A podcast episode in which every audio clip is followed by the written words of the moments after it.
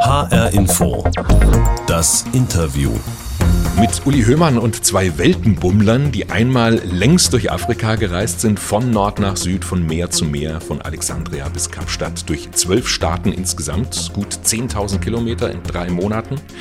Das ist eine Reise, die macht nicht jeder, das mag auch nicht jeder, das Klingt so ein bisschen nach Abenteuer, aber auch ein bisschen verrückt, vor allem wenn man das mit öffentlichen Verkehrsmitteln macht. So bewegen sich die meisten Leute auf diesem Kontinent fort und ähm, letztlich ist es richtig und wir konnten natürlich auch Leute kennenlernen unterwegs. Björn und Jan Blaschke sind einmal längst durch Afrika gereist mit Öffis. Björn Blaschke kennen Sie vielleicht vom Hören, denn er ist in den vergangenen elf Jahren ARD-Korrespondent in Kairo gewesen, hat von dort für alle Radiosender der ARD berichtet und Jan ist sein Sohn, gerade fertig mit der Schule, mit dem Abi.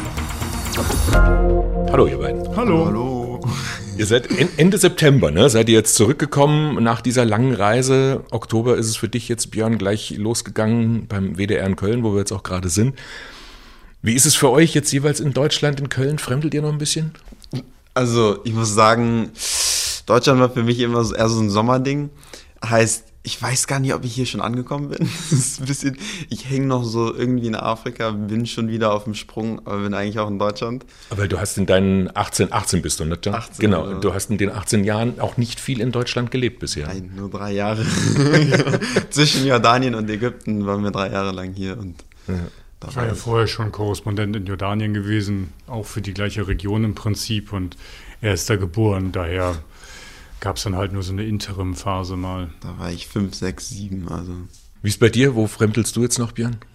Naja, ich glaube, das ist ganz ähnlich bei mir. Also äh, irgendwie immer noch in Gedanken unterwegs, aber dann trotzdem hast du natürlich ganz schnell wieder sowas wie Büroalltag.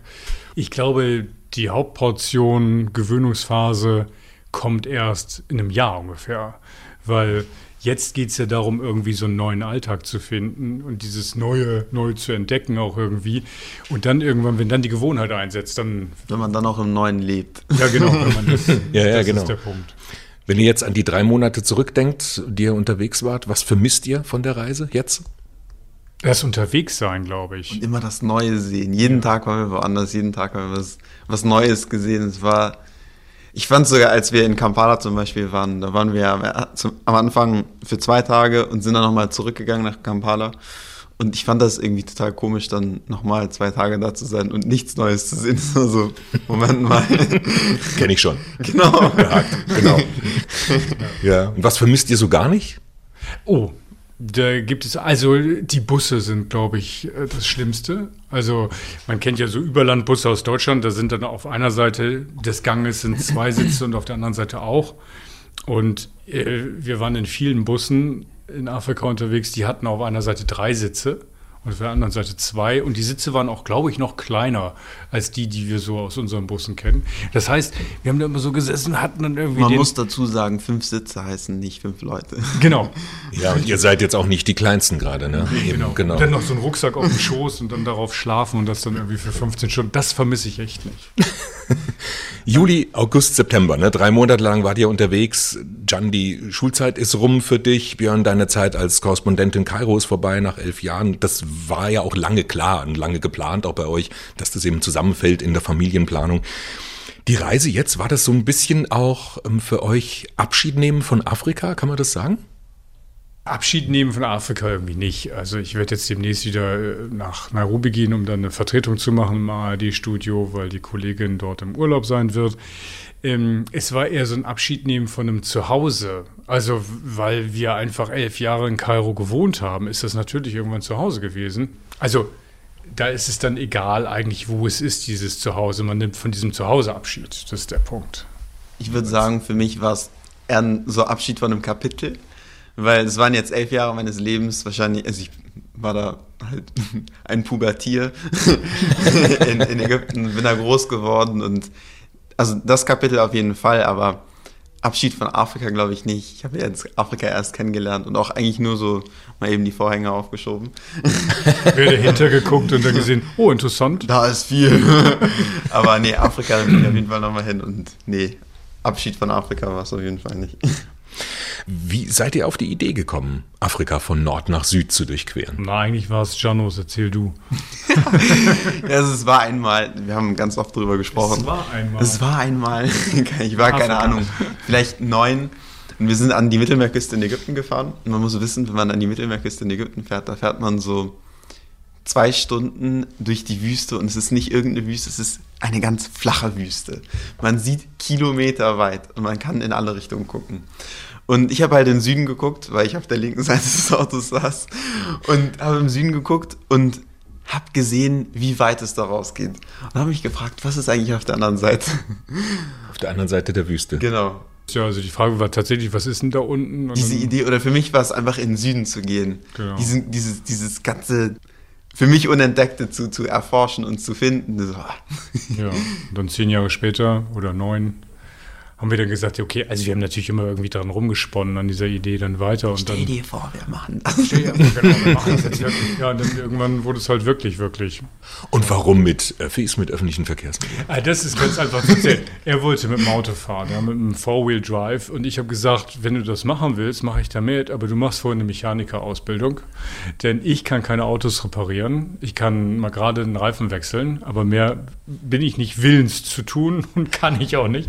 Und ich glaube, das war der Punkt, an dem Jan dann auch zurückgeschreckt ist. Also. ich würde es gerne machen, aber ich meine, ja. ein bisschen Schule. Ne?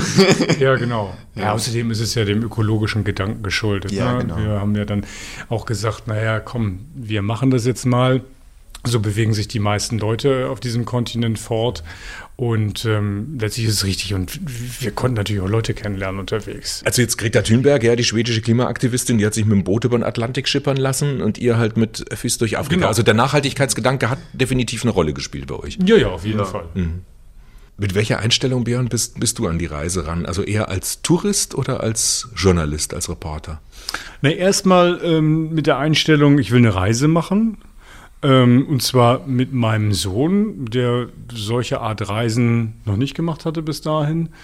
Ähm, und was mir von Anfang an wichtig war, war, dass wir als Partner reisen, nicht irgendwie Vater-Sohn, auch wenn dieses Projekt Vater-Sohn hieß, aber es war jetzt nicht so, dass ich gedacht hätte, so mein Sohn und jetzt nehme ich dich an die Hand und jetzt kaufen wir hier ein Zugticket und dann steigen wir dort in den Bus. So nicht. Also das war von vornherein nicht der Plan, sondern gleichberechtigt. Du bist nicht der Reiseführer. Ich bin nicht der Reiseführer, hat er schmerzlich zu spüren bekommen. ähm, zum anderen ähm, durchaus so, dass ich viele Länder nicht kannte. Also Sudan und Südsudan kannte ich. Aus deinem, weil es zu deinem Berichtsgebiet genau, gehört hat. Genau. Ich war vorher da gewesen im Sudan, während der Unruhen und so im Südsudan auch. Ähm, das wusste ich natürlich, dass er das nicht gemacht hatte. Aber trotzdem wollte ich dann eigentlich schon versuchen zu gucken mit seinen Augen. Also das fand ich wichtig, so wie wir durch Ägypten ja auch gefahren sind, als Touristen dann eigentlich. Mhm. Wo wir dann lange gelebt hatten, war es uns wichtig, irgendwie auch nochmal zu gucken, wie Touristen da gucken. Wir waren dann auch bei den Pyramiden zum Beispiel. Ja, genau, wir haben die Pyramiden. Genau, und viele ja. schöne Fotos gepostet von dort. ja, genau, das, hat, das hast ja du vor allem gemacht, Jan. Ähm, äh, viel auf Instagram, aber auch auf Facebook. Und so bin ich auch überhaupt erst aufmerksam geworden auf eure Reise. Chasing a Vagabond, ne? so heißt dein Instagram-Profil. War das so deine Haltung bei der Reise? Ich bin ein Vagabund? So ein bisschen ich glaube, dieses ganze, also ich mache jetzt gerade ein freies Jahr und so ein bisschen will ich jetzt auch leben. Klar, ich möchte Praktika machen, aber eigentlich möchte ich auch viel sehen, viel reisen. Und ich glaube, die Afrika-Reise war schon mal ein sehr guter Anfang. ja. Jetzt, ihr habt schon gesagt, also man lernt natürlich dann, wenn du mit Bussen, mit Zügen unterwegs bist, nochmal ganz anders auch die Einheimischen kennen. Wie war das für euch als zwei Weiße durch den schwarzen Kontinent? Oh, das ist jetzt ein schwieriges Thema. Also wir fanden es, oder ich sage es jetzt mal für mich, ich fand es zum Teil sehr anstrengend. Also dieses, was man gerade im Osten Afrikas hat, immer diese Musungo, Musungo, äh, weißer Fremder ist das, ja, ab Uganda war das eigentlich so. Das fand ich schon sehr nervig, weil das auch immer damit einherging, dass einen irgendwelche Leute angepackt haben und an einem gezupft haben und man gilt einfach als reicher Weißer. Und de facto sind wir ja reich, weil wir überhaupt diese Reise machen konnten. Also das Geld ist da, um so eine Reise zu machen. Also gelten wir erstmal nach vieler Leute Maßstäbe, glaube ich, wirklich als, als, als reich. Ähm, prinzipiell aber war es für mich zumindest so, dass ich gedacht habe, das Gute Leute war super nett also, und war neugierig und wollte was wissen. Es waren dann eher so unangenehme Situationen, wenn dann mal Betrunkene an irgendwelchen Bushaltestellen waren, die an einem so rumgezupft haben. Das war aber eher die Ausnahme. Also ist es schon möglich gewesen für euch, den Menschen auf Augenhöhe zu begegnen? Oder haben sie euch immer nur als, ich sage jetzt mal, Geldbeutel auf zwei Beinen gesehen? Nein, nicht immer. Nee. Nicht Gab's immer. auch, ja. klar. Ja, aber normalerweise nicht. Also ich finde, Also hast, hast du es anders empfunden, Can? Oder? Na, ich finde, du hast schon recht, wenn du sagst, dass man überall irgendwie als Weißer halt so halt Bank auf zwei man, Beinen, ja. Ja, und man, man sticht halt so raus, man ist halt weiß. Und auch im Sudan, ich meine, Khawaiga heißt man da, aber es ist da auch anders. Ich glaube, wenn man mit den Leuten dann, dann spricht und man wirklich irgendwie eine, eine, eine Beziehung mit, zu denen aufbaut, dann merken diese, dann wird man plötzlich von Khawaiga zu Ahle Nil, also äh, Nil-Familie. Nil- Nil-Familie quasi. Äh, das ist, ich, ja, ja, ich glaube, man muss einfach mit diesen Leuten wirklich was Aufbauen. aufbauen. Und ich meine, klar, die sehen vielleicht, also in manchen Fällen, je nachdem, wo man ist, zum ersten Mal einen Weißen und es ist halt komisch. Du bist der Exot. Genau. Wenn da kleine Kinder sind, die hinter dir herrennen und die, oh. ja, okay, ich meine, das sehen sie auch zum ersten Mal. Björn und Can Blaschke sind heute zu Gast in H-Info, das Interview. Björn Blaschke, der ehemalige ARD-Korrespondent in Kairo und sein Sohn Can. Can, jetzt nach dem Abi eine große Reise machen, das machen ja viele junge Leute, ja, und, aber dann doch wohl eher mit Freunden zusammen als mit dem eigenen Vater.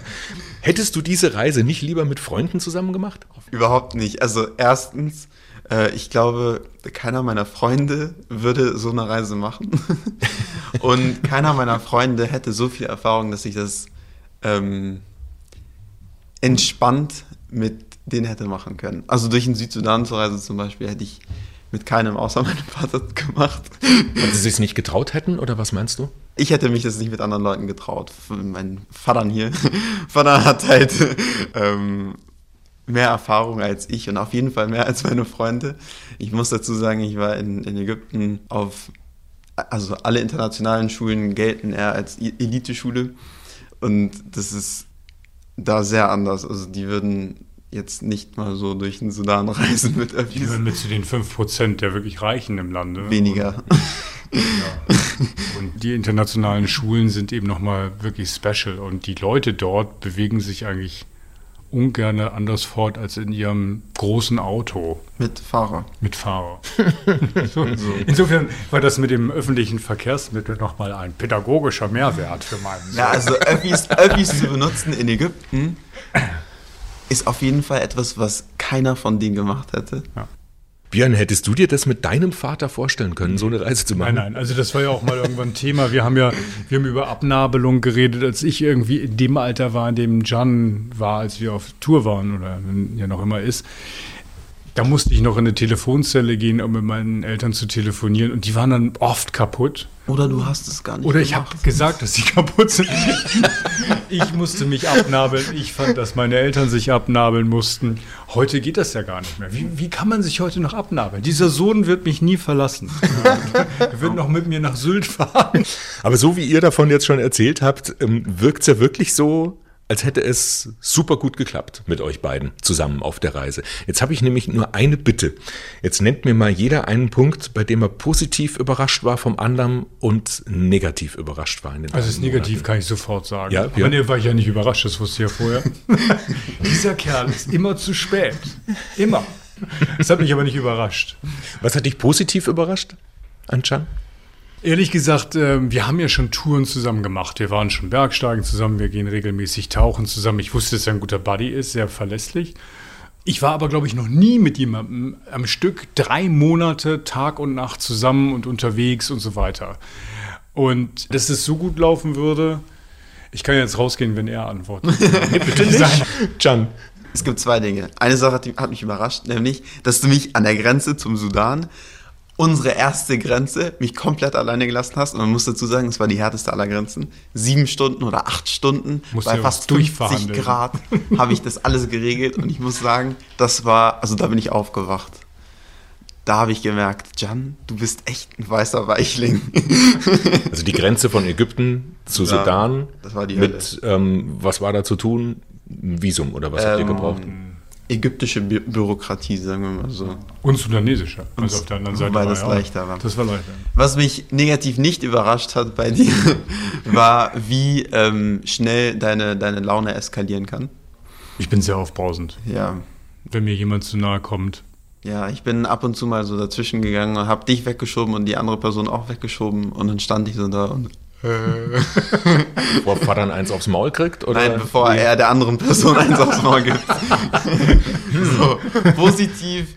Hm, wie, wie entspannt du manchmal bist. Also, egal was es für eine Situation bist. Das ist jetzt das glatte Gegenteil zu aufbrausend. Ja, also er kann in, in Situationen, wo man, wo man denken würde, andere Leute würden jetzt sch schnell wegrennen und, und schreiend wegrennen, bist du erstmal ganz ruhig und denkst nach und, und, und machst dann. Hast du ein Beispiel, an was du gerade denkst? Südsudan. Bürgerkriegsgebiet, ne? Ja, es gerade seit 2020 gibt einen Friedensvertrag, aber der ist, ich will nicht sagen obsolet. Also Médecins Sans Frontières wurde letztens noch aus dem Land rausgeschmissen, Ja, wie genau. mir gesagt wurde. Äh, wir kamen an, Taxifahrer will 15 Dollar haben für eine fünfminütige Fahrt und wir wollen natürlich ähm, den Preis ein bisschen runterdrücken. Ähm, und der Typ meint so, ja, ihr seid hier nicht mehr in Kairo, nicht mehr im Sudan, ihr seid hier in Juba. Ihr zahlt hier nicht mehr nur für den Transport, sondern auch dafür, dass wir euch nicht die Kehle durchschneiden. Und fahr dann Und das hat der bitter ernst gemeint. Man wusste es ja natürlich nicht, ne? Also, nee, aber es, es, Joe war schon komisch. ja, ja, er hieß Joe. Hieß Joe, genau. Ich habe dich angeguckt und du hast ihn nur so angeguckt. Aber da bleibt man dann auch besser ruhig. Ja. Aber ich glaube, andere Leute wären dann, hätten ganz anders reagiert. Björn und Can Blaschke, heute zu Gast in H-Info das Interview. Vater und Sohn, die im Sommer drei Monate längst durch den kompletten afrikanischen Kontinent gereist sind. Ihr zwei, H-Info das Interview ist ähm, auch bekannt als die Sendung mit der Box. Ich habe sie hier dabei und gefüllt für euch die Interviewbox, die, in die wir immer was reintun für unsere Gäste als Überraschung oder auch mal was zum Rätseln. Und ich gebe euch die jetzt einfach mal rüber. Also, Oh nee! Banane. Banane. Ein Yam? Ist das Yam? Das, ist ja, das ist vom Affenbrotbaum? Die Frucht? Ist Ich das- habe keine Ahnung. Ich war im in Frankfurt in einem Bahnhofsviertel in einem afrikanischen Das ist Laden Afrikanisch. und habe einfach mal wild zugegriffen. Was ist das? Dried Shrimps. Ich wollte nur fragen, könnt ihr damit was anfangen? Also eine Kochbanane, Jamswurzel, Affenbrotbaum hast du gesagt, ist das? Nehme ich an. Nehme ich auch an. Also ihr kennt es gar nicht. Nö. Nö. Interessant. Nee, wir waren nicht zur Affenbrotbaumernte da. Und das ist, ähm, Shrimp. das sind, ähm, ja, das ist praktisch zermahlene Shrimps. Ja. Wir sind Vegetarier. Für was verwendet man das? Wisst ihr das? Keine Ahnung. Aphrodisiakum? Was du gleich wieder denkst. Sagt er mit der Banane in seiner Hand. also Banane auf jeden Fall. Matoke, Uganda, alles, alles Banane. Das Land der Banane. Bananen. Es ist Banane. unglaublich. In Uganda kann man keine Mahlzeit ohne Banane haben. Das stimmt. Matoke, gestampftes Bananenmus, äh, gegrillte Bananen, gebratene Bananen, rohe Bananen, Gekochte Bananen. gekochte Bananen, alles Bananen. Alles Banane. Und das ganz ähnlich. Ja, ja, eigentlich, Jamswurzel. genau. Die gibt's glaube ich, eher Gibt es auch in Ägypten. Ist es eher Kenia und Tansania? Oder? Ja. Nicht immer. Also eigentlich wollte ich euch in die Box irgendwas mit Insekten tun. Ich habe es aber einfach nicht bekommen. Weil ich habe irgendwie, können. an das erinnere ich mich noch, äh, wie ihr als Vegetarier irgendwelche undefinierbar schwarz verkohlten Dinger auf Instagram-Videos abgenagt habt von also einem Stöckchen am Straßenrand. ja, nee, das Stückchen gab es gar nicht. Das war, das war der Mäuseschwanz. Ach, das war das schon. Oh, okay. Das muss man natürlich machen. Man muss die Beine ab, abbrechen, wenn ich mich richtig entsinne. Nein, erst den Schwanz. Erst den Schwanz. die Beine isst man. Ach ja. Dann, dann den Kopf ab. Den wirft man dann auf die Straße. Ja. Und dann kommt der Körper. Aber da ist doch gar nichts dran, oder? Naja, schon, aber an den Mäusen irgendwie nicht. Also ich hatte so das Gefühl, dass es wirklich so Hartgummikohle war. Was wir aber beide gegessen haben, waren Raupen. Ja, Finkobala. Finkobala. Das war, die waren auch wirklich ganz lecker. Und irgendwie Leute, denen, mit denen wir dann darüber geredet haben, kaum jemand fand das komisch. Also Raupen essen war okay, die werden auch getrocknet. Man muss die dann aufbrechen, um zu sehen, ob die schön gelb von innen sind, dann sollen sie gut sein. Die werden säckeweise verkauft. Ähm, und zwar, ich glaube, bis äh, nach Namibia. Ne? Namibia haben wir die auch nochmal gesehen. Ja, in Südafrika auch. Südafrika auch. Und die werden dann anders. werden die eingeweicht, wie so ähm, Nudeln. äh, Nudeln oder, oder Haferflocken. Dann werden die schön gummiartig wieder und dann kommen die in die Pfanne und dann isst man die so mit Zwiebelringen und Knoblauch und ein bisschen Chili und Gemüse. Ganz fein. Also ich fand die gar nicht schlecht, muss ich Ja. sagen. Vom Essen zum Beispiel habt ihr also wirklich Unmengen Bilder gepostet und von euren engen Bussen, was ihr schon erzählt hattet. Aber ich fand auch von unfassbar viel Müll und Dreck dann wieder bezaubernd schöne Landschaften, aber auch zum Teil wirklich echt öde Gegenden, muss ich auch sagen. Natürlich viele Menschen, ja, und äh, zwölf Länder waren es, ne, insgesamt. Also Elf. Elf? elf? Ägypten, Sudan, Südsudan, Uganda, Kenia, Tansania, Malawi? Nein. Nee. Ach, Malawi eben nicht. Okay. Tansania, Sambia, Sambia, Zimbabwe, Botswana. Botswana, Namibia, Südafrika. Südafrika. Diverse Klimazonen, viele verschiedene Kulturen, Sprachen, Gesellschaften. Was war das Gemeinsame, das Verbinden der Länder, die, die, dieser Länder und ihrer Menschen? Gibt es das überhaupt? Ich weiß es nicht. Du lachst schon, wieso? Ja, Weil wir diese Frage die ganze Zeit gestellt haben. Wir haben ständig Leuten und wir, wir haben ja auch Interviews geführt, da haben immer gefragt, was meint ihr, dass Afrika verbindet? Also es war auch so eine Frage, die uns immer umgetrieben hat. Eine Antwort fand ich sehr schön, die von der Elefantenhüterin. Schöne Sonnenuntergänge. Überall sind schöne Sonnenuntergänge. Und das stimmt, irgendwie hatten wir nie einen doofen Sonnenuntergang, glaube Überhaupt nicht. Überall waren sie schön. ich. Das fand ich sehr schön. Das war eine schöne Antwort. Eine andere Antwort war von einem Geschichtslehrer in Uganda. Ähm, Der meinte, die Geschichte verbindet uns. Und dann sagte ich, na, wieso Geschichte? Ja, die Geschichte der Kolonisation Nicht nur das. Er meinte the struggle. Also alles, was ist damit einhergehend. nicht, nicht nur damit.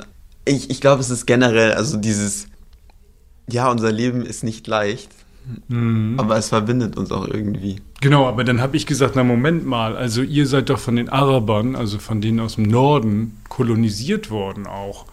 Wo gibt es da das verbindende Moment? Und dann sagte der, naja, aber am Ende sind sie auch im britischen Mandat gelandet und Napoleon ist einmarschiert und so. Also es gibt auch so ein Grundverständnis von Struggle, Auseinandersetzungen mit Kräften, die hier reinkommen und uns dominieren wollen. So ein gemeinsames Schicksal. Genau.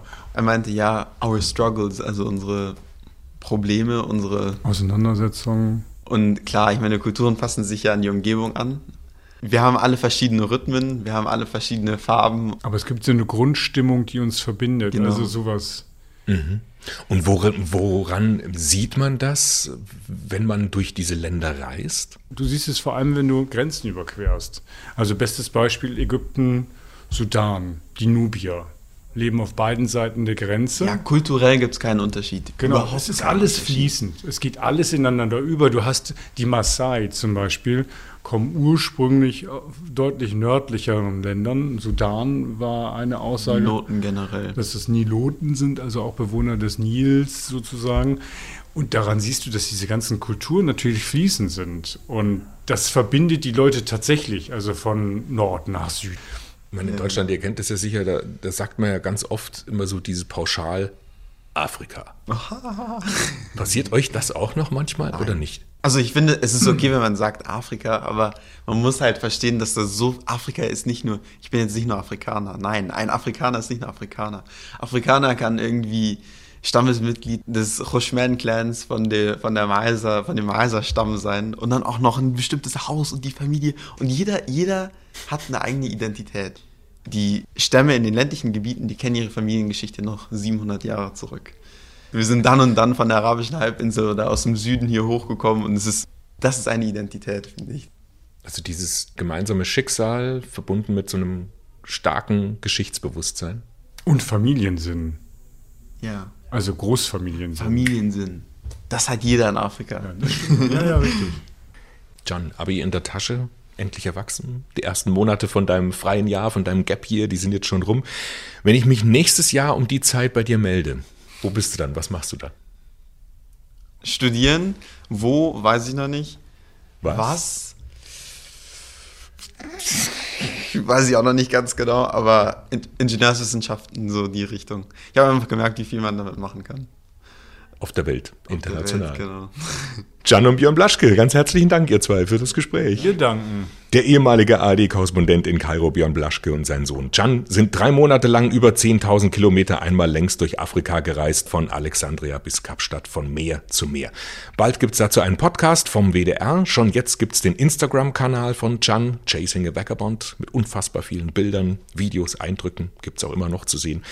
Und dieses Interview gibt's auch als Podcast, wie alle unsere Interviews von H-Info in der ARD-Audiothek und überall sonst, wo es gute Podcasts gibt. Und da gibt's zum Beispiel auch das Mit der Klimaaktivistin Birte Lorenzen-Hermann, die sich vor allem für den Schutz der Meere engagiert. Ich bin Uli Höhmann. Vielen Dank fürs Zuhören.